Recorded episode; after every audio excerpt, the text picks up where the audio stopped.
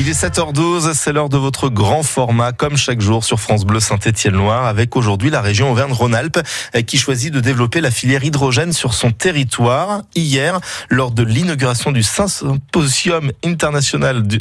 On va la refaire. Hier, lors de l'inauguration du Symposium international du véhicule électrique qui se tient à Lyon jusqu'à mercredi, la région a lancé Impulsion, une société qui va créer 20 stations-service à hydrogène d'ici 2023 et c'est une première en Europe. Yves Renaud, bonjour. Oui, bonjour, bonjour à tous. Cette énergie hydrogène, Yves, c'est une façon un petit peu différente de développer les véhicules électriques. Oui, à la base, il faut effectivement une voiture, une moto ou un vélo muni d'un moteur électrique.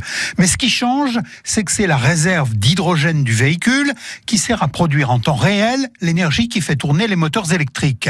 Ça marche pour une voiture comme pour un vélo. Les explications de Christophe Brugnot de la société Pragma Industrie qui fabrique justement des vélos à hydrogène. C'est d'abord un vélo électrique, mais au lieu d'avoir une batterie, on a ce qu'on appelle une pile à combustible. C'est un générateur électrique qui produit de l'électricité à partir d'un apport gazeux, hydrogène, oxygène. Le rejet, c'est de l'eau. L'avantage de, cette technologie, c'est que le carburant, c'est un gaz, et pour recharger le réservoir qui embarque ce, gaz, eh bien, il faut deux minutes. En deux minutes, vous chargez 30 grammes d'hydrogène qui offre une autonomie d'environ 100 km. Une batterie, c'est 3-4 heures. Disponibilité immédiate du vélo, autonomie étendue, entre 100 et 150 km. Et puis, on est sur un cycle de vie au niveau de la, la technologie qui est quand même assez imbattable. On peut globalement estimer sa durée de vie pour environ 20 000 km. La seule nécessité, c'est effectivement d'avoir un maillage de stations-service à hydrogène, comme pour le carburant traditionnel. Et c'est à cela que s'engage la région à travers cette société Impulsion,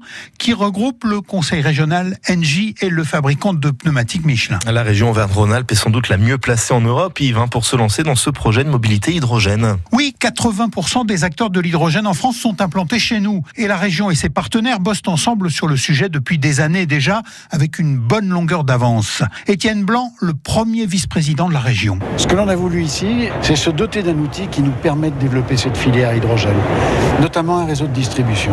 Et pour ça, il fallait créer une société ad hoc qui va nous permettre de développer sur l'ensemble de la région un réseau de distribution et qui pourra permettre de répondre aux attentes des utilisateurs et des usagers. Du côté d'Engie, le fournisseur d'électricité, il était normal de participer à cette opération.